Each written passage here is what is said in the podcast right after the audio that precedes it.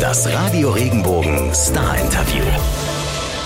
Simon und Dave Strumbellas sind heute bei uns. Welcome, guys. How are Hi. you? Uh, great. How are you? I'm okay, thank you. How's the tour been going so far? Uh, it's been fantastic. We love being in Germany and in Europe in general. They treat artists so well over here, so it's very nice. Did you have a favorite stop already? Oh, that's a good question. Um, I I have I we played in Milan, and I like going to Milan um, because I have a favorite pizza place there. So every time we're in Europe, I try and go, and I got to go this do you want to hear so a funny nice. story? Go ahead. So we were in Rome, and you know we only get to go to Italy so often. So um, right before the show, they gave us like a five course meal, like huge Italian feast, and then we went and played like half hour after, and then immediately after the show, we called the promoter and we were like. Yeah, can we now get five big pizzas as well? So like we ate a lot of food in Italy. From one food coma to the next. Yeah. That's the way to go, you know, and you got Germany still ahead of you, so And Germany, I always find that they have the best, like home cooked meals. It's just always so so nice. Like backstage at the show. yeah, like backstage at the show. It's always they- very it's nice. very very nice. perfect. I, I'm glad you like it here. Now we got to talk about your record, which you released in March this year. It's called Rattlesnake. Would you mind just uh, just explaining what the title stands for, what it represents? Yeah, absolutely. Um, snakes are like my biggest fear. Like number one, snakes. So I think um, making this record, you know, we were all a little scared. You know, Spirits did really well around the world, and so it was a it was a hard record to make in the sense that we felt a little pressure and and uh, and and putting it out was a scary thing, and going back on the road away from our families. So I think Rattlesnake just captured the way the way that we were feeling um, during making the record and putting it out. And the first single off of the record is called Salvation, right? Um, and it sounds so joyful. Was that like the kickoff for you to a more brighter sound? I think so. I think um, when that song, that was the first song that we started working on for the new record, and we were excited about it just because it was fun and and not too heavy, and and we love that style of music. We love pop music. We love fun music. So we were all pretty excited to have a song that was just, uh, you know, a, a joyful, fun song to play. I mean, and it only mentions death like three or four times. Yeah, so it's a, which is like a that's pretty good for for us. us. Yeah. yeah. Yeah, that's a nice quote, right? um, there is a, a part of lyrics that I that I liked when you say you like all to, to spend all your money on things that you don't need. What's the last thing you purchased that's absolutely useless? I, I know. I know that. Uh, well, I just spent, uh, I think it was two or 140 euros on a big thing of Lego to build while I'm on the road. So that was the last purchase that I made that I did absolutely didn't need in any way, shape, or form, but I bought it anyways, and so I've been hard at work. So, what are you building right now? I'm building currently uh, the Vo- old Volkswagen uh, van. Yeah, it's like 1,200 pieces, and uh, me and Johnny, who's also in the band, are are spending day and night trying to get it done. I wasn't invited to help build it. We don't trust his work, So- we don't. You know, we we're just we're worried about the quality of work with Dave. So Okay, I'm not. I'm not trying to spark any conflict so much. well, you did. you just did. I'm, You've so, opened I'm so can of worms. sorry. um, do you buy any souvenirs while you're on the road? Now that you just mentioned you bought Lego, which is not a classic souvenir, but is there anything that you like to take home with you? Big time. My son, I have a son, he's seven years old. He collects buttons. So I like to get buttons. I have about four or five Deutschland buttons at home. And, um, and, and anything for family members, like uh, to whether it's t shirts or whether it's hats. I always try to get something for the family for the places that we go to, for sure. Nice one. Now, your bio says that for the record, you used audio notes back from 2009. How come? that uh, refers to the song Salvation, where it was just a song that's been around for a long time. The there were parts of that song that were written before the band was even formed, right? And um, we when we were working on our first album, we were working on the song and we just sort of couldn't get it right, and it just didn't feel right. And then, uh, so we shelved it. And then a few years later, we started working on it again. Oh, maybe there's something here, and we just couldn't get it right. And then, finally, for this record, we changed a few things around, and it really finally seemed to work. But you still had to alter things, right? Or did you just like copy paste it? No, from- it was yeah.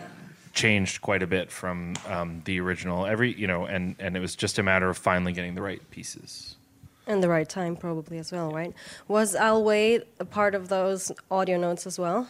Yes, uh, and not only was it an old song, but when our manager sent it to me, I had no memory of making it. Zero memory. I have no idea where it was made, when I made it, but uh, she sent it to me, and I was like, "Hey, I really like this. Let's make it. Let's try to make it for the new record." Well, I'm glad you discovered it again because I absolutely love this song. Oh, stop! it. oh yeah, wow. You're too kind. No, I'm, that's just me, you know. um, now, and, and when I was listening to that song, I, I felt like it just gives you like this cozy hug and makes you feel loved and think thinking about your loved ones and family. What does family mean to you guys? Pretty much everything. Um, I'm 36, and there's an old saying, at least in Canada, where you know sometimes it takes a dad a little longer to accept being a parent, and this is not for everybody, but for me that was the case. So now that I'm getting older, I'm really appreciating my children and my wife and my mom and my brothers and sisters. And you'll ask Dave, I don't really even have any friends. I just hang out with my family every day. So family is very important. And I got an English bulldog, you know, the ones with the with that snore and fart. Um, and he's changed my life. So uh, he's he's my number one. Nice one. What would you say? I just had uh, my wife and I just had a baby. Oh, Um, congratulations. she- thank you. She's six months old, and um, it is a pretty, I don't know, uh, um, life changing uh, experience. And it's uh, awful being away now, um, much more than it used to be. Um, but yeah, just echoing what Simon says, I mean, family is everything. I hear you guys. now, there's another song on the record which is called One Hand Up, and you're singing about we can be the change we want to see. What change would you like to see in the world nowadays?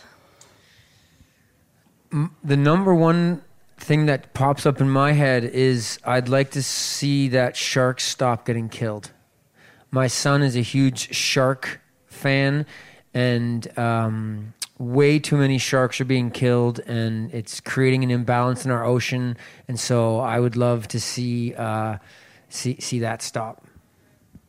Yeah, um, I think as a band, we've heard from a lot of people. We've um, some of us have experienced um, difficulties with mental health in the past, and we have heard from a lot of people who um, are finding challenges with their mental health and listening to our music, and it and it means something to them. And so, um, having more awareness and acceptance of people who are dealing with mental health issues is something that I would like to see change. And more English bulldogs. There's not enough English bulldogs in this world. That's probably one of the easiest problems we can tackle, right? That's probably true. let's let's let's start with this one. Now that you just mentioned mental health and, and music maybe being a, something that can help people like deal with their everyday life and stuff. Now I read a quote from you, Simon, which says, "It's my hope that this music makes people feel something they may not have otherwise felt that day." What's one of the most memorable stories you memor- memorable stories? Oh my god, uh, that you shared with a fan? I just two days ago, we were in Zurich, Switzerland, and a uh, woman was outside of our tour bus and she was crying because our music meant so much to her. And to me, I was just like, I just, was, I was in shock. I couldn't believe it. I was like, this is uh, truly touching and humbling, and so that's that was a big deal to me. Um, but that's kind of an example of, of where you know I, I'm like blown away by the fan response. If somebody cries, that's that's awesome. And how much impact music can have, right, on, on people? Absolutely. Especially Yeah. when it's your own words. I can imagine it's crazy seeing people react like that. It is. It's almost like you don't believe it. You just kind of think um, she must be talking about somebody else because it's surely it's not me or our band. It's it's. Are you sure you're not here to see Rod Stewart? You know what I mean? So um, yeah, it's awesome. But it is you guys. And there was another song that you guys wrote that had a big impact on people, which is called Spirits. And I was wondering, what meaning does the song have for you as a band? Well, it started out just as a simple, fun song that we made about depression. It's it's pretty openly about depression. Not me per se, but other band members. No, I'm just kidding. It is me. Um, and uh, and it turned into a life changing song for us because we had messages from people like my brother just committed suicide and we listened to spirits together i'm in the hospital with my mom. She has stage 4 cancer. We're listening to spirits together. So we were blown away by the response we got from that song and and we didn't mean for that. We were just trying to write a song to express our pain. And uh, so that was that was like it, it was pretty life changing i'd say for for me and for the band in general. Yeah, because you were like so well known with this song, right? I, yeah it was great. It was awesome. All, all over the place, pretty much. Um, now, I, I saw that you've done a cover of Summer of 69 by Bryan Adams before. Yes, and do you want to know what else? What else? At the Junos, the Junos are like the Canadian Grammys. I got to go up and sing Summer of '69 with Bryan Adams. That must have been a crazy experience. It was sweet. It was pretty cool, yeah. So, anyway, sorry to interrupt, but I oh, had no, to no, tell no. you that. You got to tell that story. So, what's your connection to him? Is there like he's Canadian as well? He's Canadian. But- yeah, we have the Canadian connection. Um, my wife swears that he made uh, cutie eyes at her uh, at a, a musical event. So um, basically, we're enemies. That's my connection to Bryan Adams. Lots of jealousy. Yeah, very jealous. Um, he's a he's a handsome man to this day. he's got great hair. His hair is perfect all the time. Whenever you see him, he's got perfect hair. Kudos to Bryan Adams. Do you have any 80s music that you find inspiring for yourself? Oh my gosh. Like, I grew up on heavy metal. My oldest brother was a metal fan Guns N' Roses, Poison, all those bands. So I grew up, Twisted Sister. So that's like, that was a huge influence on me growing up. And uh, I, I still listen to 80s music all the time. And, and you like, you like New Order and, and uh, All that stuff. All that, all that stuff too. Yeah, my number one most I uh, if you look at Spotify, um, my number one most repeated song is an '80s song called um, "Your Love" by this band, The Outfield. You, you probably that doesn't ring a bell, but if you heard the song, you would know it. And uh, so, yeah, I'm I'm stuck in the past in some ways, but the '80s is a good decade for music. Yeah, I totally agree. Um, now, when I was stalking you a bit on the Instagram, I saw that you feature lots of your fan art on in, on Instagram and your stories, and I was wondering, do you have another creative outlet that you use apart from music? Simon draws sometimes, right? Yeah, but not really. One thing is I like to um, make Lego stuff, but we actually don't have a lot of other outlets, do we? Like in the grand, like often musicians will be painters too, and they'll be actors, but Yeah. we, don't we don't have too much of that, do we? No, not things that we make. I mean, um, our bass player Daryl and I will go to art galleries and stuff. Like we we have things that we appreciate, but we don't like yeah make visual art or or anything like that. Kind of one trick ponies. now that you bring it up, actually. That's all right. You're good at that one trick, so why would you need another one? Do you draw any of your tattoos yourself, or do you just get them done? No, I don't have. I can't. Uh, I can't do that that well. Yeah. That's okay. Now you just mentioned you went to an art museum the other day. Is that what do you like to do on your days off while you're on tour? That's one of the main things that I like to do. Um, I my um, older sister's a visual artist, and I've always been interested in visual art. I had, um, uh, I guess, I guess actually speaking of um, side things, I did do an art installation with my sister in Montreal um, last year. So I guess that's something. But um, yeah, I'm, I'm interested in visual art. Um, Daryl, our bass player, is very interested in it, and so we, we will sometimes go for walks and just uh, poke around galleries. I really find contemporary art very beautiful and interesting, and uh, sometimes um, totally uh, baffling and uh, frustrating. But yeah, it's it's it's kind of my number one thing to do when we're out on the road. Similar to Dave, I have watched, you know, the TV show Friends? I've watched all 13 seasons over 12 times. So, similar to you, kind of a contemporary art fan. That if show you has will. 13 seasons. I think Come it's on. 13, maybe it's 12. That's too many. But, um, so, you know, it- that's kind of like art, right? Sounds like a sport to me. yeah. Oh, that's, well, touche. Touche. now, you're taking your songs to the stage these days. What does a typical Strumbella show look like? A lot of uh, lot of group singing. We all like to sing together. There's six of us, so it's a big band, a big vocal sound. Um, a lot of dancing. We hope that the audience will sing along, dance along, and uh, yeah, it's just like a lot of people. Good time. Our guitarist John, since the last record, he spent all his time in the gym working out, so he's gotten real muscular. So our main goal is to try to get him to take off his shirt during a show, but it hasn't happened yet. That's what we're really working towards. So he doesn't want to show off his guns. He's not ready for that yet. No. All right. Well, we'll we'll we'll see what happens. Yeah. Maybe tonight's tonight. Maybe tonight, because Yeah. I'll be there. So that's like one argument, you know. Boom. Has the meaning of playing live changed for you?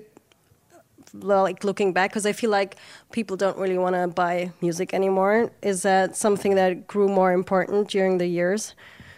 I, I do think it's um, playing live is becoming more and more of an interesting experience because I don't think people often listen to records together anymore. I don't think people, I mean, I guess there's music at parties, but most of the time when we hear and experience music, it's uh, from our phone in you know tiny headphones. It's like coming from a laptop. Ever, all, music is all small and individual now, and so to be in a big place with big speakers, lots of people all experiencing something together.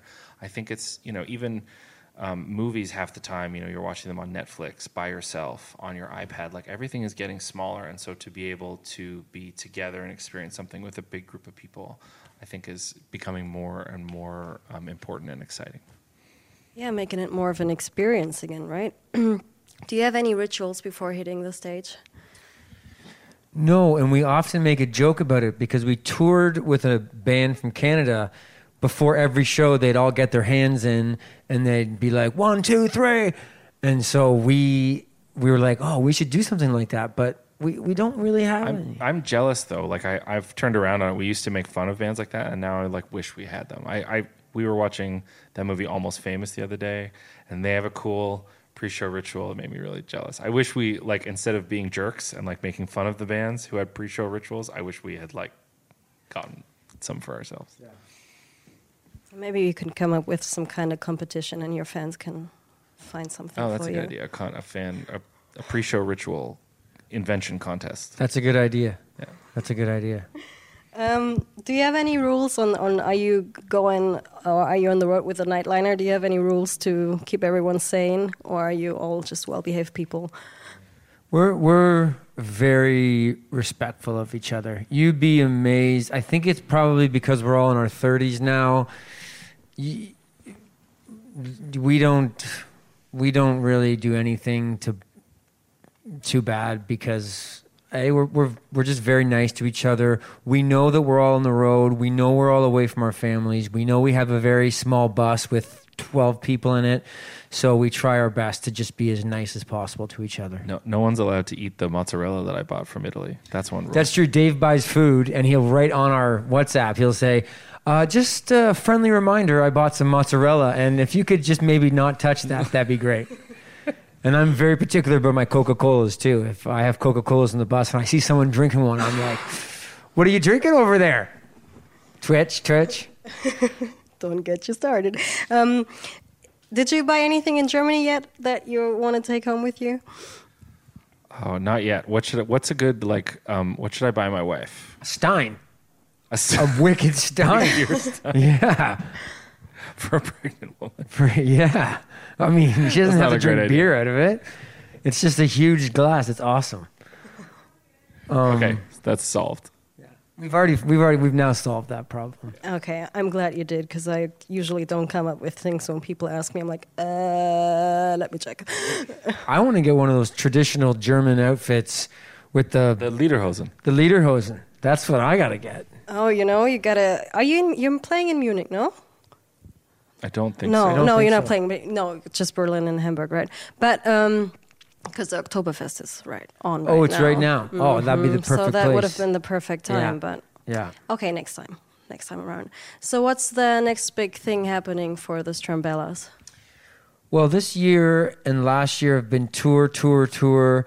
So we're gonna go home. We're gonna have we have a few radio shows. Like we have some some in the United States of America and Canada, and then we do our big Canadian tour in January. But overall, we're just gonna have a nice Christmas and um and and and and that's that's it really. Do you have any um, rituals for Christmas? Is there a certain way that you celebrate with your families? Yeah, I take Christmas pretty seriously. Um, we do everything because you know there's so much snow. We do sledding and we do ice skating and we do snowman building and and uh, I buy an enormous amount of presents for my kids and um, and yeah, so we have a very fun holiday filled Christmas for sure. My my family always um, watches the same movie on Christmas Eve. We watch Alastair Sim's A Christmas Carol. It's the black and white one from um, the 1950s, and uh, we know it all by heart now. So we're all like chanting out the like lines before they happen, and then we open one present on Christmas Eve, and then yeah, and then the rest of it's pretty normal. We open one present on Christmas Eve too. Do you do that too? Yeah, because it's all Christmas Eve in Germany. It is. You open all your presents on Christmas Eve? Yeah, 24th. Yeah, mind blown, right? Wow. when does it start? Like after dinner? Yeah, we do. Mm, well, sometimes we do it before dinner, even, I have to admit. but yeah. No kidding. No kidding. Huh, well, there you have it. It's uh, There's nothing wrong with that. It's everybody has their own cup of tea, so that's cool. Yeah, so we're excited for Christmas and we're excited to have you here. Thank you for coming and enjoy the rest of your tour. Thank you. Thank you very much. Wenn dir der Podcast gefallen hat, bewerte ihn bitte auf iTunes und schreib vielleicht einen Kommentar. Das hilft uns sichtbarer zu sein und den Podcast bekannter zu machen. Dankeschön.